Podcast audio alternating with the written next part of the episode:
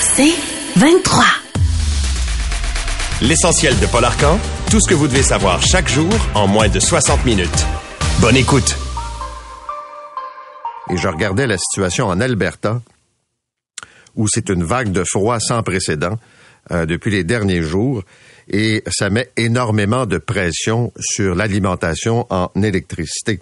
Pour vous donner un exemple, euh, hier, les citoyens ont reçu comme une forme d'alerte en vert, euh, leur enjoignant de couper leur consommation d'électricité le plus possible parce que euh, il y avait des scénarios de délestage qui étaient envisagés pour être capable de maintenir l'alimentation. Et on sait, comme dans toutes les sociétés modernes, la période de 4 à 7, là, 16 heures à 19 heures, c'est une période de forte consommation. Et au-delà de ça, j'en parle ce matin parce que L'Alberta est un pays producteur, évidemment, de pétrole, de gaz naturel, et la première ministre est pas euh, à la même place que le gouvernement fédéral sur le réchauffement de la planète, sur la réduction donc des gaz à effet de serre et la baisse des, des, de la consommation de ce qu'on appelle les énergies fossiles. Et elle a dit hier, si Trudeau continue à mettre la pression avec la cible de 2035, on va se retrouver avec des enjeux importants comme on a actuellement, c'est-à-dire on ne sera pas capable de fournir en électricité les citoyens d'Alberta. C'est son discours, c'est pas étonnant, mais cette vague de froid rappelle deux ou trois réalités quand même importantes. Maintenant, aux États-Unis aussi, il fait froid. En Iowa, c'était pas chaud. Euh, participation moindre pour ce qu'on appelle les caucus, qui est une forme évidemment euh, pour choisir euh, le candidat d'un parti politique. C'est Donald Trump facilement, haut la main.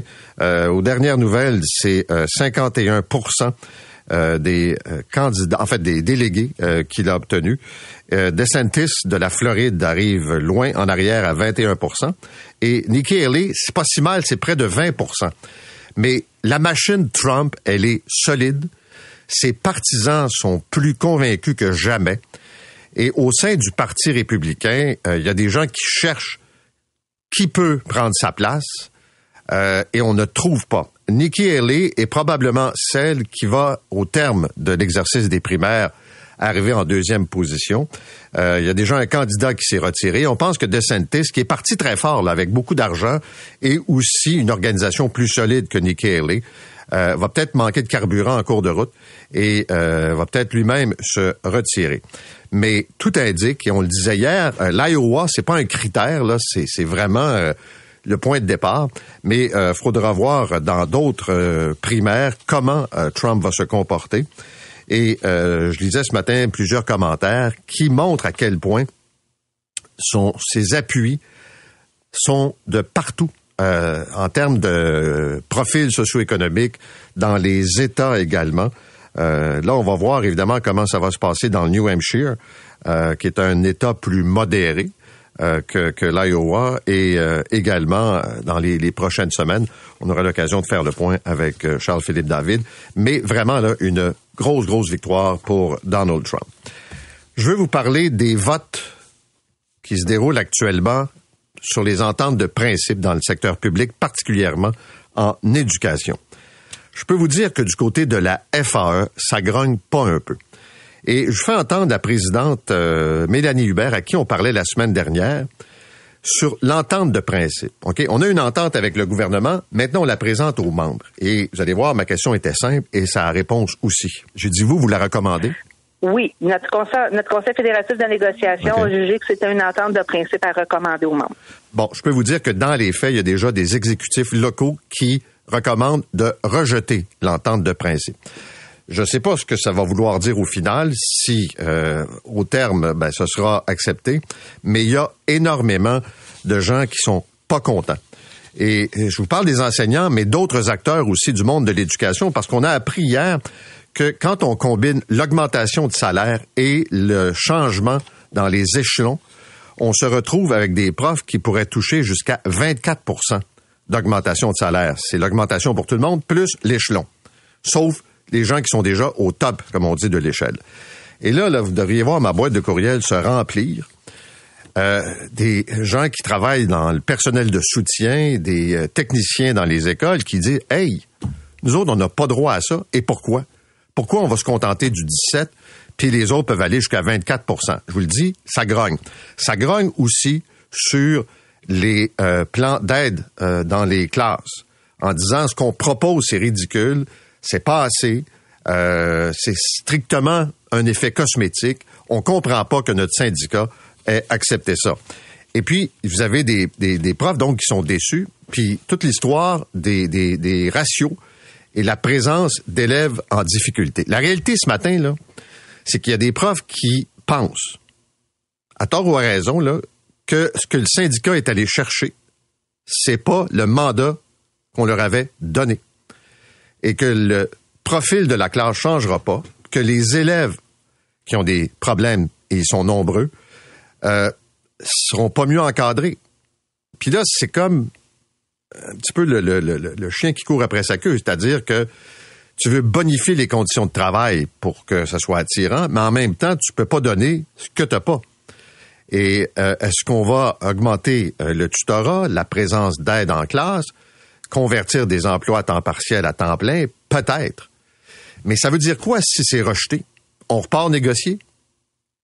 Est-ce qu'on donne d'autres mandats de grève avec zéro fonds de pension quand il y a des gens qui ont perdu 22, 23 jours et plus de rémunération, qui ont reçu des payes la semaine passée à zéro? Je répète, à zéro. Ils ont reçu des, des talons de, de, paye comme ça, où c'est zéro là. Ça commence l'année euh, difficilement. Donc, je peux vous donner l'exemple Val des Serres où la recommandation syndicale c'est euh, non. Puis dans le réseau de la santé, on a vu euh, la FIC qui dit on est loin d'une entente, ça progresse, mais il n'y a pas encore évidemment de règlement. Et je vous donne un cas là, je pense que ça vaut la peine. C'est quelqu'un qui travaille depuis 25 ans dans un centre de service scolaire. Euh, j'adore mon travail. Je suis euh, technicienne en éducation spécialisée, donc pour les élèves en difficulté. Et j'y vais toujours avec passion. Je suis une personne allumée, mais pas demain. Ce ne sont pas les conditions ou même les enfants qui m'enlèvent le goût, mais plutôt le gouvernement et les enseignants. Ce soir, j'ai lu, comme plusieurs, la bonification des échelons des enseignants, plus la bonification salariale dans la Convention je me couche en me disant que demain, je vais me lever afin d'aider les enseignants à faire leur travail et aussi à être mieux payés parce que je contribue au fait qu'ils sont mieux payés. J'espère que lors des votes, le personnel de soutien se tiendra debout, ainsi que tout le personnel non enseignant, pour rejeter l'offre. Je vous le dis, c'est pas scientifique, c'est pas un sondage, mais on sent énormément de grogne. Réseau de la santé maintenant. Juste une parenthèse. Je vous parle des trottoirs de Montréal, qui sont mal entretenus. Ce matin, Journal de Montréal, ça tombe comme des mouches sur les trottoirs de Montréal. Les urgences n'ont pas été engorgées juste par des cas de grippe et des cas de COVID, des gens qui ont fait des chutes, qui se sont fracturés des membres et qui se sont retrouvés pendant de longues heures à l'urgence.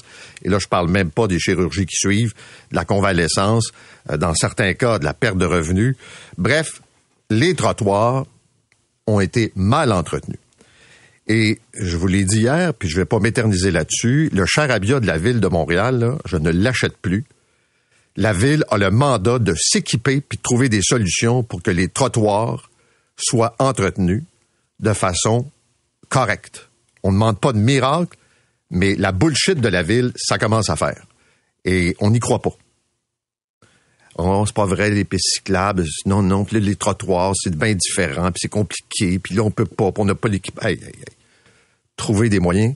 Vous avez un office de consultation qui voyage à travers le monde. Là. Ben, allez voir dans les autres pays comment ils s'organisent. Au moins, ça pourrait peut-être être utile, mais pour l'instant, ça ne l'est pas. L'autre chose, on va revenir ce matin sur ces deux centres de soins de longue durée euh, où on a retrouvé de la vermine, des coquerelles, des rats dans les cuisines après des rapports et des rapports d'inspection. Et là, on nous dit que, évidemment, la situation est maintenant normale, euh, qu'on a fait les correctifs, les travaux. On va vous raconter une petite histoire ce matin. D'abord, hier, quand on a vu ça, on a essayé de parler à un être humain qui vient nous expliquer quelle était la nature des problèmes, ça date de quand? Ça a pris combien de temps? Ce qu'on comprend, c'est que ça a pris des semaines et des semaines avant de prendre le contrôle. Deux centres de soins de longue durée dans Hochelaga Maisonneuve. Hier, personne ne voulait répondre à nos questions. Je vous parle d'un service public puis de l'argent public. Finalement, on met de la pression au bureau de la ministre, qui elle-même redescend la pression dans la machine, pour nous envoie ce matin un directeur qui est responsable de la patente. C'est inacceptable. Tout ce qu'ils nous proposaient, en fait, ils proposaient de rien. Ils ont voulu amener le journal, puis TVA, qui avait sorti ça, prendre les images de l'endroit nettoyé. On a-tu l'air des guignols, puis qu'on va acheter votre petit lait chaud? C'est ridicule. Et petit avis au ministre de la Santé, si l'agence de santé qui vient d'être créée est aussi transparente que la gang de fond-fond dans les six, on est mal barré. Parce que là, le, Top Gun est mieux de répondre aux questions ou les demi-Top Gun sont mieux de répondre aux questions quand ils seront choisis. Et ils ont une obligation, pas juste morale, de rendre des comptes à la population. Et là, je le sais ce matin, le pauvre gars qui a été délégué pour venir répondre aux questions, pas dû dormir de la nuit, puis là, ça va être... Je veux c'est inadmissible que ça soit l'omerta, puis qu'il faut se battre pour obtenir des réponses de gens dont c'est le mandat de s'occuper. Je sais, les vieux, faites pas de bruit, sont pas syndiqués, quand même qu'il y aurait une coupe de rats plus longtemps que... Puis on a vu des rats dans des écoles aussi, bon, pas grave, c'est pas, c'est pas, c'est pas majeur. Ben, je m'excuse. Moi, je pense que c'est important. On va parler un peu d'économie, euh, parce que euh, ce matin, dans le Globe and Mail, entre autres, on peut voir les propos d'économistes euh, qui disent que le Canada doit revoir sa politique d'immigration. Et un des problèmes, c'est qu'on nous donne des chiffres qui reflètent pas la réalité. Quand M. Trudeau, M. Miller, là, le premier ministre et le ministre fédéral disent ben, c'est à peu près 500 000 personnes qu'on va accueillir au Canada. Là, vous comptez pas les gens comme les étudiants, les euh, travailleurs euh, temporaires, donc des gens qui débarquent, qui ont besoin de logement, qui ont besoin de, de, de, travail dans bien des cas aussi. Et je veux vous faire entendre Stéphane Marion, économiste et stratège en chef de la Banque nationale euh, du Canada, qui fait partie de l'auteur d'une étude et qui dit au gouvernement, avec la crise du logement, là, puis je vais utiliser mes propres mots pour traduire, je pense, sa pensée, allumez vos lumières, là. Là, l'espèce de cœur sur la main, pour on les frontières sans considération, ça nuit à l'économie. Et M. Marion était avec nous le 26 octobre dernier et il a tenu exactement le même type de propos sur le poids de l'immigration sur l'économie canadienne. L'enjeu pour Ottawa, c'est euh, l'augmentation phénoménale de la population. Là, on carbure encore avec une croissance d'un million d'individus cette année, après avoir fait un million, ce qui est un record de tous les temps l'année passée. Donc, ça nous amène à un déséquilibre historique par rapport à la demande de logement versus logement, de logement, ce qui reste fait dans l'inflation. Puis là, je vous pose la question, M. Arcan, comment vous pouvez, avec les hausses de taux d'intérêt, contrôler cette croissance phénoménale de la population? Je pense que la, la solution vient d'Ottawa qui devra vraisemblablement réduire ses quotas d'immigration. Il nous disait ça au mois d'octobre. Il l'a répété à Toronto hier. Et euh, c'est un réalisme. Puis je peux ajouter 2 millions de bouches à nourrir en deux ans au Canada de plus. Il c'est clair que le beurre d'arachide va coûter plus cher. On peut bien dire aux épiciers de faire des efforts, mais la réalité, je le cite, c'est une croissance phénoménale de la population. C'est la raison pour laquelle la Banque centrale doit moduler ses taux d'intérêt. Et cette sortie arrive alors que la Banque du Canada fait sondage auprès des entreprises, et là, on s'attend à ce que l'inflation demeure au-dessus de 2% pendant encore un certain temps. Est-ce que les taux d'intérêt vont finir par baisser? Peut-être. Mais il y aura une pression là au-dessus du 2% qui est la cible pendant encore un certain temps. Et euh, on verra comment le fédéral va réagir, mais euh, M. Trudeau euh, va devoir réfléchir à ça quand même pas mal. On va parler aussi ce matin avec Grégoire Baillargeon, qui est le grand patron de la BMO, la Banque de Montréal pour le Québec, qui a fait un discours devant le Cercle canadien de Montréal hier pour justement vanter les mérites du développement de la filière électrique batterie au Québec. il y a des opposants, on le voit là par exemple dans le cas de Nordvolt, mais il trouve que c'est une occasion quand même historique pour le Québec de se positionner. C'est la voie de l'avenir. Euh, en fait, tout le discours qu'on connaît sur l'énergie propre et que euh, les Québécois euh, ne sont... En fait, on n'a jamais été en aussi bonne position pour la transition énergétique. Alors, on sera avec, il sera avec nous ce matin. Il y a chez Provigo, puis peut-être que les auditeurs peuvent nous éclairer là-dessus. Quand on a des produits qui sont euh, sur le bord de la date de péremption ou un peu moins frais. Il y a des rabais. Tu sais, il y a des sections dans l'épicerie où vous pouvez acheter ces produits-là ou carrément, là, on les met, on les met euh, donc en vente. Et là, c'était un rabais de 50% Et semble-t-il que c'était quand même, et c'est assez populaire. Là, on apprend que ça sera plus 50% mais 30% chez Provigo. Métro, il paraît que c'est déjà 30% Alors, deux questions. Est-ce que vous achetez ces produits-là?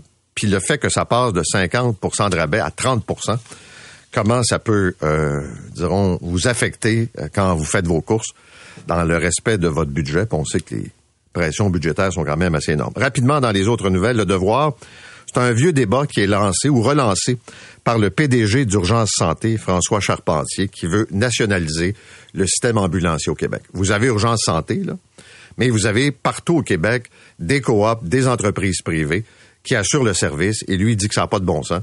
Euh, qu'il faut nationaliser, avoir des centrales, des procédures, puis que tout le monde soit sous le même chapeau. Euh, ça se discute, comme dirait l'autre, mais euh, il dit, je vais le citer là, nous, on n'utilise pas tout à fait 200 millions pour faire à peu près 38% des appels préhospitaliers. Je vous cacherai pas que ça, le fameux milliard, va surtout dans la poche des particuliers et des coops. D'abord, je vous dirais que on n'a pas le même enjeu de couverture de territoire. On va prendre juste cet exemple-là. Là. Et que euh, même si on a affaire à des coops, des organismes à but non lucratif, il a l'impression que l'argent va dans ces entreprises-là, puis qu'on pourrait faire mieux. Je pense que la réalité montréalaise puis de Laval, c'est bien différent de ce que vous retrouvez dans, je sais pas moi, en Abitibi, ce que vous retrouvez au Saguenay-Lac-Saint-Jean comme euh, couverture. Mais ça fait longtemps qu'on discute de ça. Pourquoi est-ce qu'il y a autant d'entreprises? Euh, Pourquoi c'est pas un système unique? Est-ce que le fait d'avoir un système unique, c'est si euh, efficace que ça? Pas certain. En tout cas, ça peut se discuter. Également, il y a le ministre Roberge concernant les nouvelles dispositions là, pour l'affichage où le français doit prédominer. Bon, cette notion de dire vous avez une marque euh, anglaise, Canadian Tire, ben, faudrait écrire, euh, par exemple, je sais pas, moi, Canadian Tire, entrepôt, euh, bref, donner un côté francophone à l'affichage. Et je lis ce qu'il a dit dans de Gazette ce matin. J'espère que c'est pas ça qu'il a dit, qui a été mal listé, parce que c'est assez étrange. on est d'accord, donc, on veut un visage français, Montréal, Laval, Saint-Hyacinthe, qu'on se sente, comme il dit, il a raison, on n'est pas à Boston, puis on n'est pas à Los Angeles, puis on veut voir du français. Mais là, il dit, et je vais le citer, il dit, moi, ce qui m'achale, c'est quand je me promène devant un magasin et qu'une personne doit parler parfois plusieurs langues pour comprendre ce qu'il y a dans le magasin. Là, je m'excuse. c'est poussé un peu fort.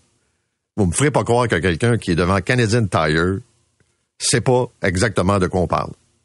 Vous me ferez pas croire que quelqu'un qui est devant Second Cup c'est pas de qu'on parle. Qu'on souhaite un affichage francophone, OK. Mais dites-moi pas, là, que ça, ça ne permet pas de savoir exactement ce qu'il y a à l'intérieur du magasin. Mais j'imagine qu'il a été mal cité. Vous écoutez l'essentiel de Paul Arcan en 60 minutes. De retour après la pause.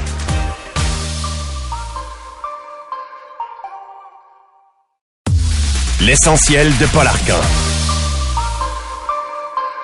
Depuis la tentative de meurtre au palais de justice de Longueuil, on a un débat sur les mesures de sécurité dans les palais de justice. On a beaucoup parlé de l'absence de constables spéciaux, de l'installation d'arches de sécurité pour euh, détecter euh, des objets qui peuvent être dangereux. Euh, on a ça à Montréal, on a ça au centre judiciaire Gouin, cour municipale, mais ailleurs au Québec, non. Et ça fait longtemps que des juges s'expriment sur la question et demandent à Québec de corriger la situation. Je reçois ce matin Marianne Paquette, qui est la juge en chef de la Cour supérieure du Québec. Madame la juge, bonjour. Bonjour, Monsieur Arcan. Est-ce que cette situation dans les palais de justice nécessite à ce point une augmentation des mesures de sécurité? Bien, Permettez-moi, pour répondre à cette question-là, je pense qu'il faut prendre deux secondes puis décrire ce que c'est que l'environnement d'un palais de justice, parce que un palais de justice c'est un milieu particulier. Euh, Peut-être que plusieurs de vos auditeurs, euh, c'est pas un lieu qu'ils fréquentent nécessairement. Non. Euh, un palais de justice, c'est pas un centre d'achat. Dans un palais de justice, évidemment, on accueille une population ou une clientèle qui euh, est criminalisée il y a une bonne concentration de, clients qui sont criminalisés. Mais également, les gens qui se présentent dans un palais de justice pour y recevoir des services vivent des litiges. Puis un litige, là, en général, là, c'est une épreuve dans la vie de quelqu'un. Donc, en plus de la population criminalisée, on reçoit dans les palais de justice des gens qui sont stressés, qui sont en détresse et qui souvent sont fâchés. Un palais de justice, là, c'est un haut lieu de stress et de détresse. Donc, c'est ça l'environnement qui présente le risque à gérer dans un palais de justice. Donc oui, ça prend des mesures de sécurité particulières. Sans vouloir surfaire les choses, la gestion du risque que ça présente lorsqu'on doit aller dans un palais de justice doit tenir compte de cet environnement sans angélisme. La semaine dernière, le ministre François Bonnardel, qui est responsable des constables spéciaux, disait pas contre d'augmenter les mesures, mais il disait il n'y a pas tant d'événements que ça. Euh, quand on regarde dans les dernières années où des gens sont entrés, ont été menaçants avec une arme ou une autre, c'est rarissime. Qu'est-ce que vous répondez à ça? Ben moi, je dois vous dire que comme juge en chef, d'entendre ça de la part du ministre de la Sécurité publique, ça ne m'a pas rassuré. Et comme citoyenne non plus, ça ne m'a pas rassuré. Quand je vois tout ce qui est intercepté à l'entrée du palais de justice de Montréal par les fouilles qui se font à l'entrée, par les contrôles de sécurité, les arches de sécurité, ça ne me rassure pas de savoir que dans les autres palais de justice, à l'extérieur de l'île de Montréal, on n'a pas de contrôle de ce genre-là. Je vais prendre le premier angle qui est celui des constables spéciaux. Euh, la semaine dernière, on parlait d'un cas en Abitibi où il y avait carrément pas de constables spéciaux, où il faisait une espèce de rotation dans la région. On demandait à la Sûreté du Québec d'être présente quand il y avait de lecture d'un jugement, par exemple, pour calmer les ardeurs. Puis quand on dit ça à la classe politique, ils nous disent ben c'est le spin du syndicat, ils sont pas assez payés, c'est une campagne de soutenue par le syndicat des constables spéciaux. Qu'est-ce que vous répondez à ça? Moi, je suis juge en chef de la Cour supérieure. Je suis pas représentante syndicale pour personne. Puis, honnêtement, euh, c'est pas le travail des juges ni l'expertise des juges de gérer la sécurité dans un palais de justice. Mais je suis malheureusement ici devant vous là pour euh, pour en parler là pour euh, pour les circonstances qu'on pour les circonstances qu'on connaît. Euh, dans un palais de justice pour gérer la sécurité, oui, ça prend des arches de sécurité, ça prend ça prend des fouilles, on voit ce qui est intercepté à Montréal, puis comme je l'ai dit tout à mhm. l'heure, c'est inquiétant, mais ça ne prend pas que ça. On a besoin de constables spéciaux également pour assurer la sécurité. Je sais présentement qu'il y a une pénurie de constables spéciaux. Il y a plusieurs postes vacants de constables spéciaux à travers la province on a aussi un enjeu de rétention du personnel. Les palais de justice, malheureusement, sont des portes tournantes pour le personnel euh, de, de ben, de soutien à la magistrature, mais aussi pour euh, pour les constables spéciaux il y a des cohortes qui sont formées, des cohortes qui arrivent puis qui repartent dans la même année. J'ai entendu, j'ai pas tous ces chiffres-là. Moi, je suis pas ministre de la Justice et de la Sécurité publique. chronique du système de justice. On s'en est déjà parlé là. Ah oui, puis malheureusement, la justice, euh, la justice se retrouve souvent dans l'angle mort là quand on parle du, du financement des, des services publics et on en a une autre, c'est une autre illustration ici, là, les problèmes de sécurité dans les palais de justice. Donc, on n'arrive pas à embaucher ou à attirer des constables spéciaux dans les palais de justice.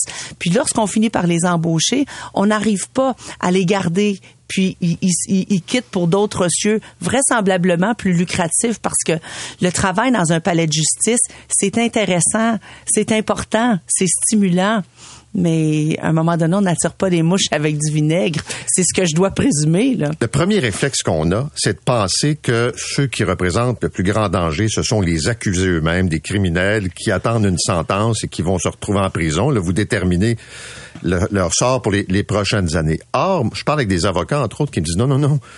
Les criminels, oui, ça peut représenter un danger, mais euh, les gens déséquilibrés qui peuvent, comme on a vu, s'attaquer à quelqu'un puis au système en général, c'est autre chose. Je vous remercie d'aborder ce point-là parce que c'est effectivement le cas. Le raccourci auquel on est souvent confronté, c'est que le risque à gérer, c'est en matière criminelle. Puis en matière civile, soyez donc raisonnables, messieurs et mesdames les juges. Mais en matière civile, là, ça peut être explosif. Un litige, c'est une épreuve, je l'ai mentionné, dans une vie. Donc, en matière familiale, en matière de succession, en matière de litige entre actionnaires, ça peut facilement dégénérer. Puis les gens, je ne vous apprends rien, on vit dans la même société, les gens vont pas très bien. Il y a beaucoup de personnes qui sont souffrantes, il y a beaucoup de détresse psychologique pour toutes sortes de pour toutes sortes de raisons dans notre société. Ben ce qu'on ce qu'on traite dans les palais de justice est à l'image des mots qu'on note également puis qu'on vit dans la société. Vous êtes la juge en chef. Est-ce qu'il y a des collègues juges qui vous disent que depuis, par exemple, la pandémie, c'est plus instable, c'est plus difficile? Je suis appelé à rendre une décision. Je sais que la décision va faire mal à une partie. Je vais retirer euh, des enfants euh, des droits de garde. Je vais condamner quelqu'un à payer. Est-ce que vos collègues juges sentent que depuis deux ou trois ans, ça s'est détérioré. On la voit, la détresse psychologique, euh, un, un, un, élément qui est très, euh, qui, qui assez facilement vérifiable à la Cour supérieure. On fait les demandes en autorisation de soins lorsque quelqu'un doit être forcé à recevoir des soins contre son gré, euh, quand ces soins sont requis pour euh, pour sa santé, sa sécurité ou celle des autres. Et puis il y a une augmentation significative de ce type de demande-là, de requête forcée pour recevoir des soins ou pour être euh, pour être hébergé. Donc oui, de notre de, de, de, notre position là, on, on, est en mesure de constater une augmentation de cette de cette détresse là. Alors si donc ce que je, ce qu'on voit dans les circonstances et ce qui nous inquiète, c'est que le risque semble être géré ici, non pas en fonction de ce qu'il est réellement, de ce que le risque représente réellement, pas nécessairement en fonction des bonnes pratiques, mais en fonction des ressources limitées dont on dispose. Et ça, je pense que c'est particulièrement particulièrement inquiétant. Et euh, c'est parce que le premier réflexe qu'on devrait avoir, c'est que l'environnement change, les délais euh, peuvent être longs, de plus en plus de gens se représentent seuls ils peuvent se désorganiser. Autrement dit, la réalité de 2024 maintenant, c'est pas la même qu'en 2010-2012. Et euh, il faut ajuster. Si on a euh, une vérification quand on va au Centre Bell, on se dit pour se divertir là, pourquoi on n'en a pas dans un palais de justice? Vous l'avez dit là, c'est du stress puis de l'anxiété. Ouais, ben je vous le fais pas dire. Puis en fait, même il y a dix ans, il y a dix ans, les juges en chef participaient, puis 10, 15 ans, les juges en chef, depuis longtemps, participent à des tables, à des tables rondes, des discussions impliquant le ministre de la Justice, le, ministre, euh, le ministre de la Sécurité publique. Donc, mes, mes prédécesseurs demandaient des contrôles à l'entrée des palais de justice à l'extérieur de l'île de Montréal également, demandaient de la sécurité, des arches de sécurité. Donc, même dans ce contexte-là, on avait identifié qu'il fallait euh, augmenter augmenter la sécurité dans les palais de justice. Est-ce que c'est vrai que dans les nouveaux palais de justice, et peut-être ceux à venir, on n'a jamais pensé à aménager ou à prévoir des espaces pour des arches de sécurité? Ben, dans les dernières années, il y en a plusieurs palais de justice qui ont été construits, puis il n'y a pas d'arches de sécurité dans ces palais de justice-là. Là, maintenant, on nous dit que euh, au niveau de la planification des infrastructures, on a en tête et on a le projet d'avoir des arches de sécurité dans les nouveaux palais de justice qui seront construits. Entre vous et moi, on n'a pas d'échéance, on n'a pas d'échéancier, euh, on n'a pas d'échéancier sur le déploiement de ces arches-là.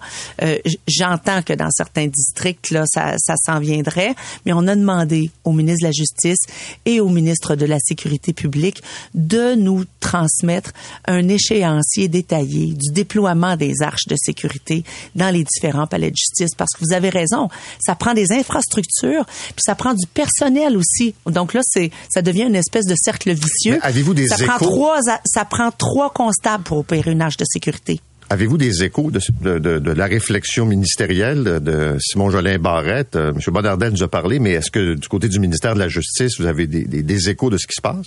Non, ben on attend, on attend des nouvelles. Comme je vous dis, ce sont des demandes qui sont réitérées depuis. Euh, ça n'a pas commencé avec moi là. Je, mes prédécesseurs depuis plus de dix ans euh, formulent ces demandes-là.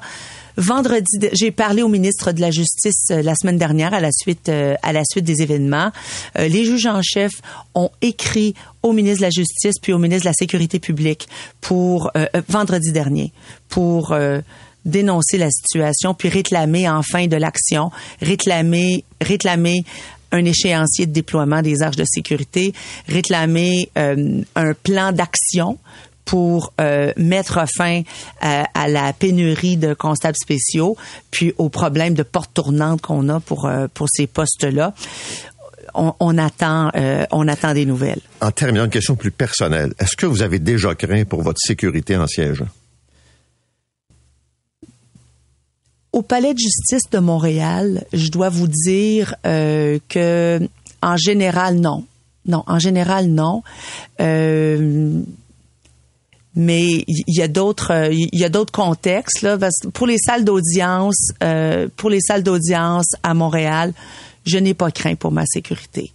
Mais il y a d'autres euh, d'autres situations qui sont inquiétantes pour moi qui sont inquiétantes pour mes collègues qui sont inquiétantes pas juste pour les juges là pour toutes les personnes qui se présentent dans un palais de justice pour recevoir des services pour rendre des services pour gagner leur vie donc, il y, a plusieurs. Quand vous dites des situations inquiétantes, vous avez vous pensez à quoi? Euh, Lorsqu'on demande aux juges de, lorsqu'on demande aux juges d'être les euh, les baromètres de ce que c'est, euh, de, de, quelles devraient être les mesures acceptables de, en matière de sécurité. On n'est pas spécialiste là-dedans. Lorsqu'on dit, ben écoutez, là, soyez raisonnable, là, il faut quand même tenir compte des, des mesures de sécurité et, et des moyens qu'on a. On n'a pas les compétences pour faire ça. Les juges, on n'a ni les compétences ni l'autorité pour marchander sur la sécurité du public. Ça, je comprends, mais vous m'avez dit personnellement non dans des salles d'audience, mais à l'extérieur ou dans un contexte différent, oui, euh, parfois euh, on se sent comme ciblé. Ben ciblé ou pas. Je, reviens à ce que j'ai dit tout à l'heure là, puis vous, vous m'entendez, vous entendez une prudence dans ma voix. Je veux pas donner d'idée à personne là. Non. Vous comprenez là? Mais ce que je comprends, c'est que comme juge, vous incarnez le système, puis il y en a qui n'aiment pas le système. Oui. Puis moi, je, reviens à ce que j'ai dit tout à l'heure. Quand je vois tout ce qu'on saisit à Montréal là, avec les arches de sécurité là, j'ai aucune raison de penser que tout ce qu'on saisit à Montréal, c'est pas présent quand on sort de l'île. Là. Donc, juste ça, là, je pense qu'on doit, on, doit recevoir des explications, puis on, on mérite, la population mérite d'être rassurée. Merci beaucoup d'être venu ce matin. C'est moi qui vous remercie. Marianne Paquette est la juge en chef de la Cour supérieure du Québec. Vous écoutez l'essentiel de Paul Arcan en 60 minutes. De retour après la pause.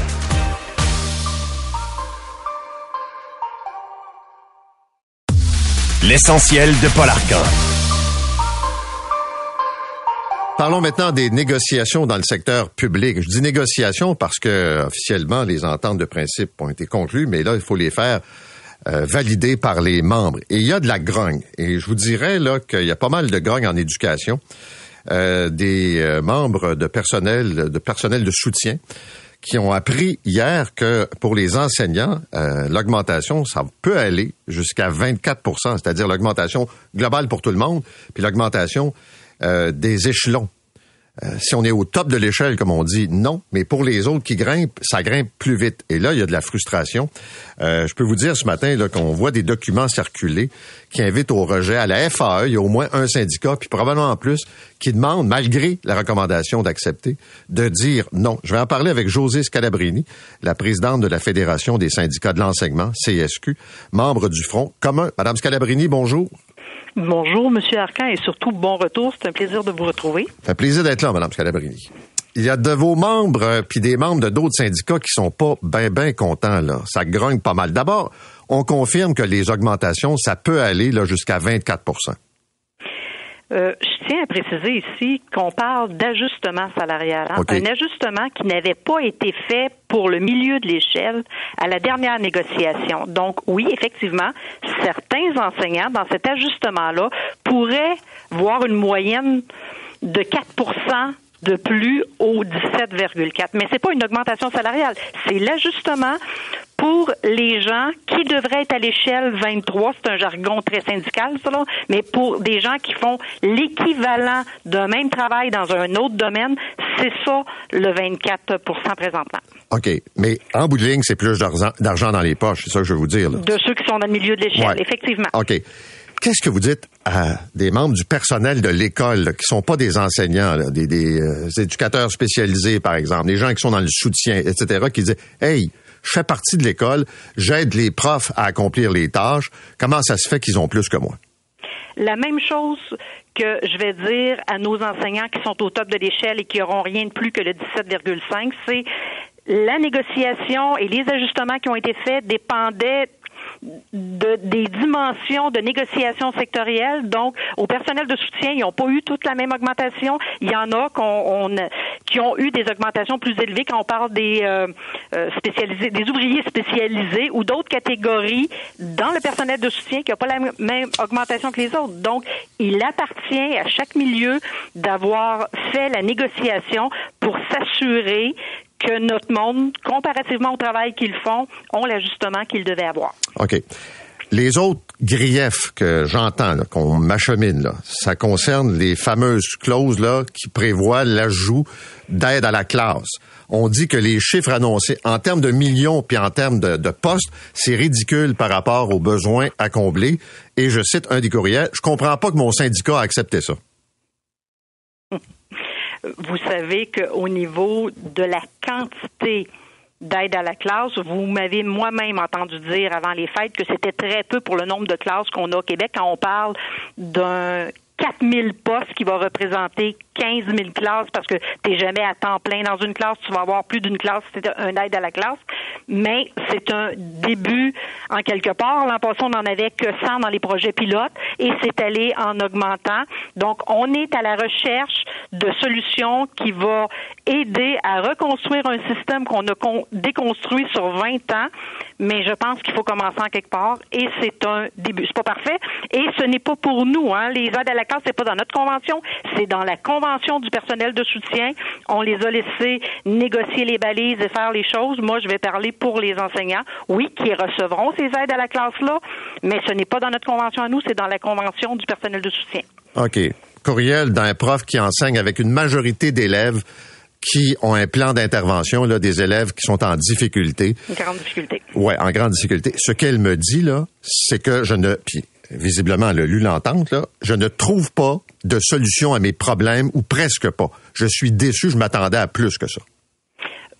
Euh, moi, je ne jugerai pas ce qui peut être dans avec l'autre organisation. De notre côté, ce que ça va donner dans l'école, un enseignant qui n'a pas parlé avec son syndicat ne le sait pas encore. Parce que vous savez que nous, on est allé dans la même lignée que ce qu'on avait depuis deux ans sur les ententes de la euh, rareté. On a dit chaque milieu ne vit pas la même chose, puis des murs à murs, on n'en veut plus. On veut être capable de se rapprocher d'une réalité locale.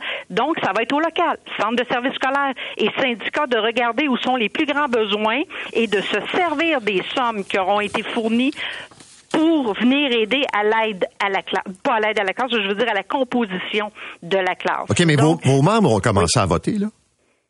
euh, il y a eu peut-être un vote dans une de nos accréditations hier. Dans quelques syndicats, il y a eu des présentations, mais il n'y a pas de résultat de sortie encore parce que des syndicats ont plus qu'une accréditation souvent pour euh, faire les, so- les soirées de vote. OK. Est-ce que vous connaissez ça, le mouvement La Grande Démission? Euh, c'est quelque chose que j'ai déjà entendu, là, mais je peux pas dire que je les connais euh, plus que ça. Ben, c'est parce qu'ils distribuent, entre autres, depuis ce matin, des espèces de dépliants invitant à continuer le combat, à rejeter les ententes, puis je parle dans le monde scolaire, là, Oui. et entre autres, là, et d'aller jusqu'au bout. Sentez-vous que ça passe moins bien que vous pensiez?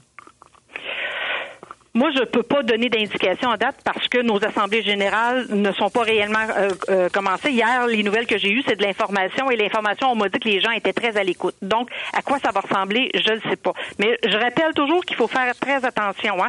Tu peux avoir beaucoup de commentaires qui sont dits des fois à l'extérieur des assemblées générales et quand les choses se sont expliquées et que tu comprends mieux, quand arrive le niveau de vote, le vote peut être très surprenant. Donc, moi, je répète toujours, on serait jamais allé présenter l'entente si on n'avait pas pensé qu'il y avait quelque chose d'intéressant à présenter à notre membre, mais à nos membres, mais ce sont eux qui vont maintenant décider avec toutes les informations qu'ils auront, tout l'espace qu'ils auront pour poser les questions, qui vont dire oui, c'est intéressant ou non, ce n'est pas intéressant. Pensez-vous que ça va passer? Je suis pas devin, je n'ai pas de boule de cristal, mais quand je regarde d'où on est parti, là où on est atterri, la souffrance que dans nos milieux depuis des années, je pense qu'on a commencé à construire quelque chose, mais ce sera aux enseignants à nous le dire. Et, s'ils nous disent qu'on a mal fait nos devoirs, ben on va se relever des manches, puis on va aller poursuivre le travail par la suite. Mais je vous dis qu'il faut d'abord prendre connaissance de l'ensemble des éléments qu'il y a dans cette proposition-là présentement. Parfait. Merci, Mme Scalabrini. Bonne journée. Merci à vous. Bonne journée. José Scalabrini, la présidente de la Fédération des syndicats de l'enseignement, euh, CSQ, et donc membre du Front commun. Et euh, je peux vous dire qu'au moins un syndicat du côté de la Fédération euh, autonome de l'enseignement qui a recommandé à ses membres de rejeter l'entente. Alors, est-ce que ce sont des voix marginales qui se font entendre? Peut-être, mais c'est sûr qu'il y a des gens surpris. Et je vous dirais que le niveau d'émotion, quand je vous lis, est assez élevé. Vous écoutez l'essentiel de Paul Arcan en 60 minutes. Bonne écoute. Très bien, on revient sur cette nouvelle euh, du Journal de Montréal, le bureau d'enquête hier qui nous apprenait que deux euh, centres de soins de longue durée situés dans l'arrondissement Mercier-Hochelaga Maisonneuve ont été aux prises avec d'importants problèmes d'infestation de rats, euh, de coquerelles, vermines, bref, dans les cuisines. On parle ici euh, du CHSLD Pierre-Joseph Trieste et Jean-Hubert Birmans. J'en parle ce matin avec M. Hugo Wallet, qui est le directeur des services techniques du CIUS de l'Est de l'île de Montréal. M. Wallet, bonjour. Bonjour, M. Arcan.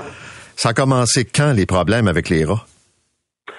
Disons que ça a commencé euh, il y a plusieurs mois, je dirais environ 14 mois, où on a, euh, où on a vu pour la première fois l'apparition de rats dans nos CHSLD. OK. Les deux en même temps, les deux 14 mois?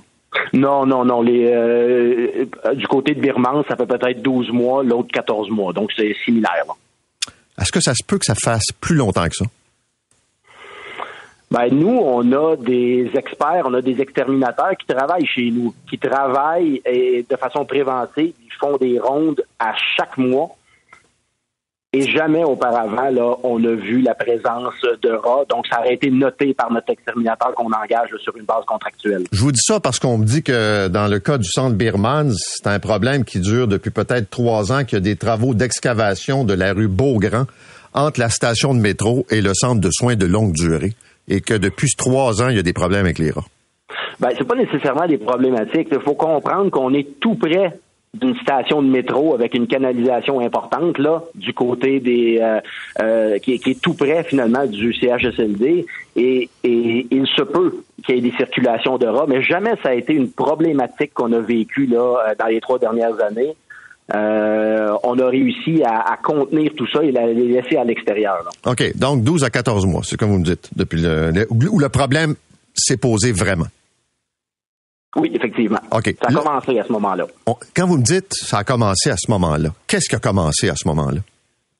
On a commencé à voir euh, dans les rapports d'inspection de notre exterminateur la présence euh, de rats à l'extérieur. On en avait capturé. Donc, c'est à ce moment-là qu'on a vu ce qui se passait là à l'extérieur. Ensuite? Ben, ensuite, on a, on, a, on a apporté une vigie supplémentaire, comme on fait d'habitude. Donc, on a fait des rondes d'inspection supplémentaires. C'est toujours ça qu'on fait. Et ensuite de ça, ben, on a apporté euh, bon, différents pièges. Euh, on, a, on a apporté différentes autres solutions par rapport à, au nettoyage qu'on fait. OK, mais je veux juste comprendre. Est-ce qu'il y avait des rats dans la cuisine? Il n'y avait pas de rats dans la cuisine à ce moment-là. Est-ce qu'il y avait des souris dans la cuisine? Un rat souris, non. Pourquoi vous dites à ce moment-là? Il y en a eu à un moment donné? À, un certain moment donné, dans le courant de l'année, euh, il y a certains, euh, il y a eu présence, il y a eu observation là dans la cuisine euh, d'un rat. C'est arrivé. Et on a pris les moyens nécessaires pour, pour l'enrayer. Là. OK. M. Ouellette, ça me tente pas de jouer au dentiste puis tourner autour. Là. Fait que quand je vous demande s'il y a eu des rats dans la cuisine, vous me dites non. Si j'insiste un peu, vous me dites qu'il y en a eu au moins un. Il y a eu une observation, en effet, puis ça a été noté dans les rapports d'inspection. OK. Quand vous dites une observation, là, ça veut dire qu'il y avait un rat, là. Il y avait un rat dans la cuisine. Oui. OK. C'est arrivé. Ça a pris combien de temps à régler? Puis est-ce qu'il y avait des excréments de rats puis de souris dans, la cuisine? Euh, oui, ça a été noté à certains, à certains endroits dans les rapports d'inspection. Fait qu'on peut penser que même si on l'a pas vu, il y a des rats puis des souris qui sont entrés.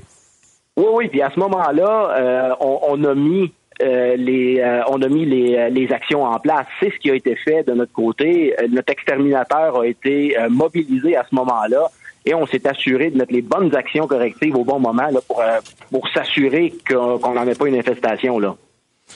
Est-ce que c'est vrai que des employés ont observé, par exemple, euh, chez Birmans, qu'il euh, y avait des, des dégâts dans les murs, qu'il y avait donc présence de rats juste avant Noël, puis que même on a observé ça pendant que des employés préparaient le déjeuner?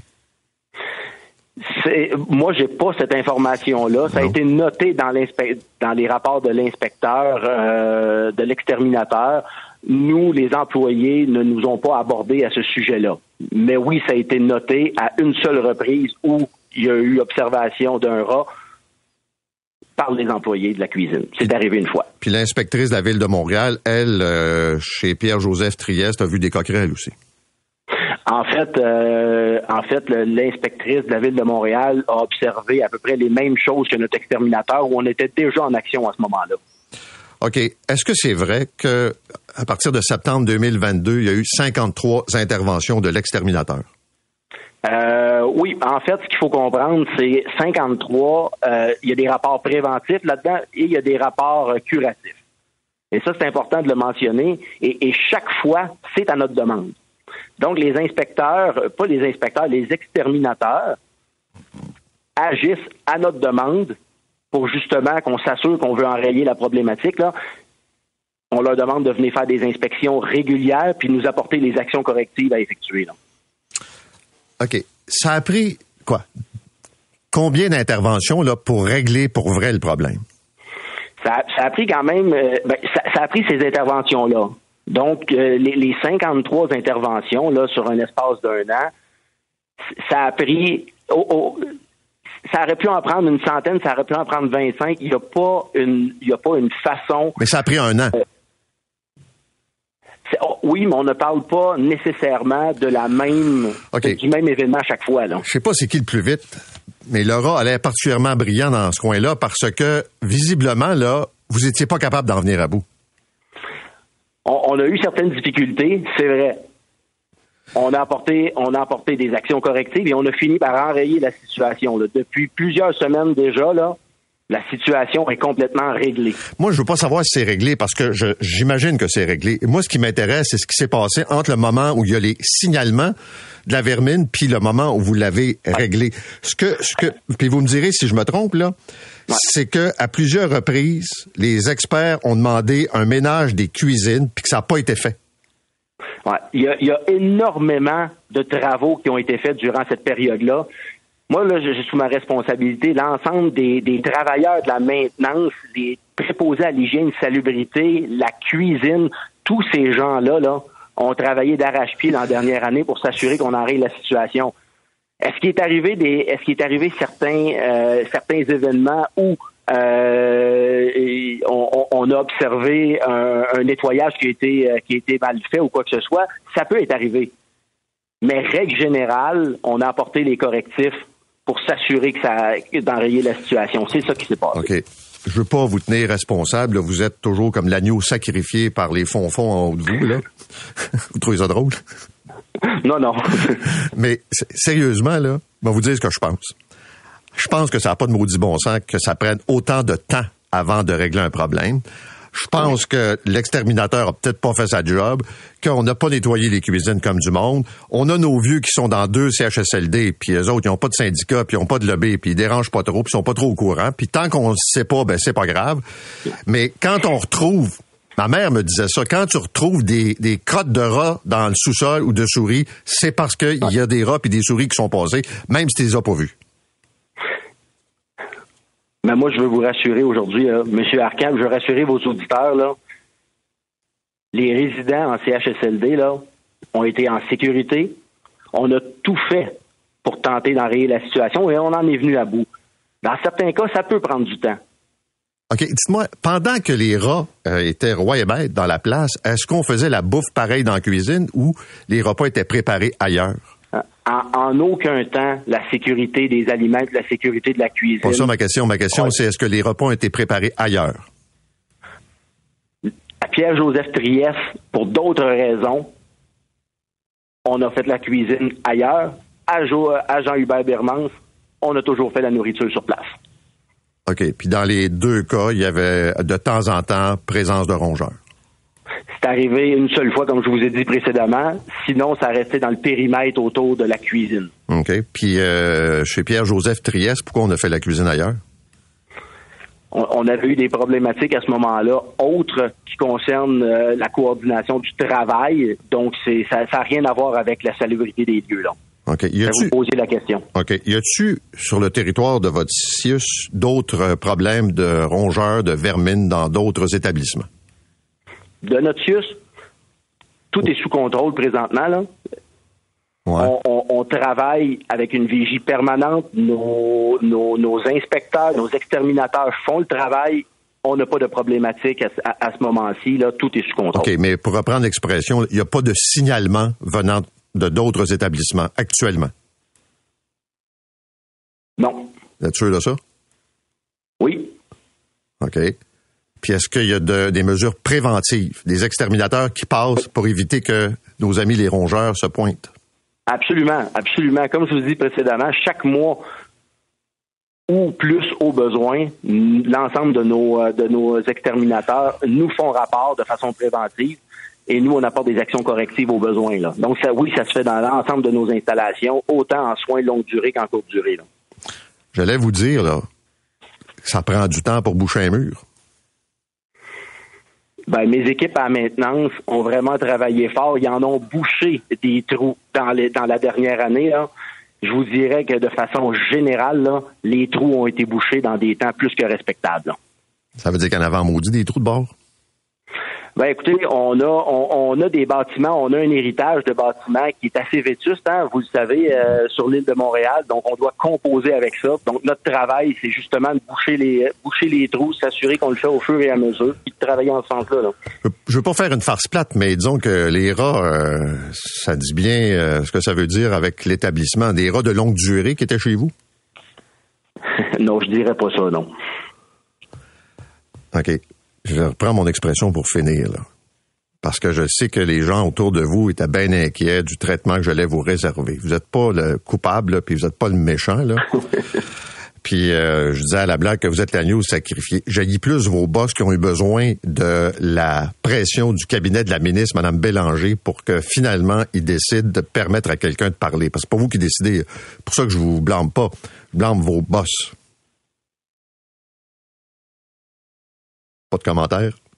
J'ai pas de commentaires là-dessus, non. OK, M. Ouellet, bonne journée. Merci à vous. Au revoir. Hugo Ouellet est le directeur des services techniques du CIUS de l'Est de l'île de Montréal. Parce que c'est ça qui est arrivé hier. Il ne pas que personne personne n'était autorisé. Et euh, là, on a dit, OK, on va appeler la ministre. Fait qu'imaginez, mais qu'on ait l'agence de santé, puis que ça va être au-dessus des CIUS puis des CIS, par-dessus ça, tu as le ministre. Le ministre va nous dire, ben, appelez l'agence de santé. Ils sont mieux de se griller de Top Gun au com parce que sinon, euh, ça va être l'omerta on pourra pas savoir ce qui se passe. Puis, tu sais, il faut arracher un petit peu. Là. Euh, OK, on a coupé la cuisine là, il y a eu un rat. OK, juste un, non plus qu'un, boucher les trous. Parlons de langue française et d'affichage commercial parce qu'on sait que dès le mois de juin 2025, donc une période quand même d'ajustement qui est prévu. Le français devra être prédominant sur l'affichage des magasins. Et je voyais des commentaires ce matin euh, quand on parle du débat sur la langue. Toujours intéressant d'aller voir aussi comment euh, nos amis de la communauté anglophone interprètent et réagissent. Et ce matin, ben, on va faire le point avec le ministre responsable de la langue française, Jean-François Roberge. Monsieur Roberge, bonjour. Bonjour, M. Arcan. Euh, Peut-être juste pour euh, éclaircir les gens là, qui ont manqué euh, la présentation de la réglementation. Je le disais, là, c'est 2025 l'échéance et le français devra être prédominant. Prédominant, ça veut dire quoi? Voilà, nettement prédominant dans euh, la vue d'ensemble. Quand on regarde un commerce, supposons qu'on fait un pas de recul, parfois il y a un poteau avec euh, une affiche supplémentaire, des fois c'est juste la devanture, ben, il faudra que le français soit au moins deux fois plus présent que toute autre langue. On pense beaucoup à l'anglais, mais il peut y avoir toutes sortes d'autres langues qui sont utilisées dans l'affichage. Ça demeure légal, ça demeure permis. Mais dans le champ visuel global, le français doit être nettement prédominant. Et je vais vous dire, M. Arcan, ça fait longtemps que j'ai pas eu autant de commentaires positifs euh, au bureau de comté après une annonce. Je vous dirais qu'hier, j'étais euh, j'étais dans le bureau à Chambly et on reçoit des commentaires de partout au Québec. C'est assez favorable. OK. Je veux juste donner des exemples pour qu'on se comprenne bien. Exemple, Costco, entrepôt. faut qu'entrepôt soit plus gros que Costco. Bien, là, M. Arcan, je vais faire attention parce que d'abord, euh, on est en pré-publication. Il reste 45 jours pour recevoir des commentaires pour faire des ajustements au règlement. Les principes sont là. Ce que je vous ai dit, ça va tenir, c'est sûr. Deux fois plus de français que toute autre langue, nettement prédominant. Maintenant, euh, s'il y a des, des, petits ajustements, des clarifications à faire, on va les faire. Ouais, mais le ministre, c'est pas l'OQLF. D'accord? Le ministre ne promènera pas là, dans la rue pour dire ce commerçant-là est correct, ce commerçant-là n'est pas correct. Mais ce qui est certain, c'est qu'il peut avoir un de commerce qui est dans une autre langue que le français. On peut penser à l'anglais, mais ça peut être d'autres langues. Mais il faut à ce moment-là qu'il y ait d'autres choses, un, un, slogan. Oui, mais ça, ça, ça, ça, je comprends ça, mais parce que j'essaie d'être pratique, là. Parce qu'il y a eu une première mouture. J'ai vu des, des, des, des, des, des marques euh, anglaises, par exemple, où on a associé un mot français, un café, par exemple. Là, ce que vous me dites, il faut que l'affichage francophone soit nettement plus gros que l'affichage anglophone, par exemple. Exactement. Si je vais okay. vous faire un, un, exemple fictif, s'il y avait un commerce qui s'appellerait American Car, qui font des réparations, peut-être c'est écrit tout petit en ce moment, auto en dessous. American Car en grosse, grosse lettre, puis auto en tout petit. 95% de l'affichage, dans le cas fictif que je vous dis, serait dans une autre langue que le français, dans ce cas-ci l'anglais. Ben, on pourrait enlever tout ça, arracher tout ça, mais nous, on laisse la marge de manœuvre aux commerçants. Ils pourraient aussi rajouter des descriptifs, écrire euh, pièces d'auto, service de réparation ou un slogan. Et on laisse aux commerçants le, le soin d'utiliser sa marge de manœuvre pour réaménager, dans ce cas-ci, sa devanture. OK, mais il faut que ça soit le, il faut que ça, ça occupe deux tiers. Oui, mais il faut que ça occupe deux tiers de l'espace, c'est ça? Pas deux tiers de l'espace complet, mais deux tiers de l'affichage, d'accord? De l'affichage. Mais il faut que ça soit pas mal plus gros. OK, mais c'est ça que j'essaie de vous dire. Voilà. C'est Costco doit être plus petit qu'entrepôt. Ben, c'est à l'OQLF de voir si chaque, euh, comme Costco, est-ce que vraiment c'est un terme anglais? Je, ben, je pense que oui. Mais... que oui. Mais euh, à chaque fois, l'arbitrage, des fois c'est évident. Là, American Car, ce sont des termes évidents. Ce sont des mots en anglais. Il y a d'autres mots, des fois, qui peuvent être des emprunts. Puis l'OQLF, au fil des années, là, a, a défini ces règles. D'ailleurs, moi, j'incite les gens qui, qui, sont intéressés ou qui sont inquiets, des commerçants qui disent est-ce que je dois refaire ma devanture? Est-ce que je dois ajouter quelque chose? Communiquer avec l'Office québécois de langue française. Ils ont un rôle d'accompagnateur. Ils sont là pour vous informer, pour vous aider. Vous êtes mieux de, de les appeler, puis qui vous disent ben oui, c'est très bien, ou oups, euh, il manque un petit quelque chose plutôt que euh, de, de, de, changer des choses, d'investir des sommes, puis qu'après ça, de ne pas avoir respecté la norme. L'Office québécois va être là pour vous aider. OK. Euh, je lisais la Gazette ce matin, puis je voudrais juste reprendre, parce que je vous avais rencontré, je pense, c'est vendredi dernier. Puis vous avez raison de dire que qu'on soit à Montréal ou qu'on soit, puis là vous citez des villes, Laval, Saguenay, Saint-Hyacinthe, Drummondville, on veut se sentir dans un environnement où le français est plus que présent. Le, le français, c'est la langue officielle. Puis on n'est pas à Boston, puis on n'est pas à Los Angeles. Puis là, il y a une phrase que vous avez dite, en tout cas qu'on vous attribue, en disant j'aime pas euh, aller me promener devant un magasin et de me retrouver devant un affichage, par exemple, où une personne doit parler plus ou comprendre plusieurs langues pour comprendre ce qu'il y a à l'intérieur du magasin. Ben, écoutez, plusieurs langues pour une seule pour un seul commerce, ça pourrait être rare, là. mais si on circule dans certains quartiers où en ce moment, euh, il y a plus de 90-95% de l'affichage qui est dans toute autre langue que le français, on ne sait pas trop là. Qu'est-ce qu'il y a dans ce magasin-là Qu'est-ce que c'est Et ce qu'on veut. Ben vous pensez, quand, vous me dites ça, vous pensez à quoi? Francophone du Québec. Non, je sais, mais quand vous me dites ça, vous pensez à quoi? Je vous regardez un afficheur puis vous dites, je sais pas ce qu'il y a dedans du magasin. Si le nom du magasin est écrit dans une langue étrangère, puis il y a un tout petit descriptif en français, dans une mer d'informations dans d'autres langues, vous pensez à l'anglais, ben, c'est évident au Québec, euh, pas mal tout le monde est, est, est bilingue, est capable de comprendre quelques mots d'anglais, évidemment mais ça peut aussi être d'autres langues. Puis la question, c'est pas euh, de, savoir si on est pour euh, que les Québécois soient bilingues ou trilingues. Non, non, non, non, non. C'est pas de savoir si on a le droit d'avoir un commerce avec un nom en anglais. Il y a des commerces qui ont des noms en anglais qui vont pouvoir les garder, évidemment. Mais je pense que les Québécois sont d'accord pour qu'on ait un environnement qui soit globalement francophone. non, ça, ça, ça, je vous suis. Mais j'essaie de voir quel commerce que, où l'affichage, par exemple, est en chinois, puis je sais pas que c'est un dépanneur. Tu sais, Canadian Tire, mettons, je le sais. Euh, j'ai des commerces, j'ai vu ça dans la Côte-des-Neiges avec différentes langues. Ça prend pas une observation très pointue pour déterminer ce qu'il vend. Euh, puis je suis d'accord avec vous sur le principe, là. Je trouve que c'est pas le, meilleur argument. Le cœur du, du, règlement, M. Arcan, là, c'est pas de savoir ce qu'il y a dans ce qu'il y a dans le magasin ou dans la boutique ou dans le restaurant. Je vous l'accorde absolument. Le cœur du règlement, c'est d'avoir un environnement francophone. Un visage français. L'espace public au Québec, quand je circule, je dois être dans un endroit qui est globalement francophone, avec une nette prédominance du français, en donnant une marge de manœuvre à chaque commerçant pour faire des adaptations, mais pour atteindre cette cible qui, je pense, rassemble pas mal les Québécois. Merci, M. Roberge. Ben, ça me fait plaisir. Au revoir, bonne, journée. Jean-François Roberge est le ministre responsable de la langue française. C'est 23.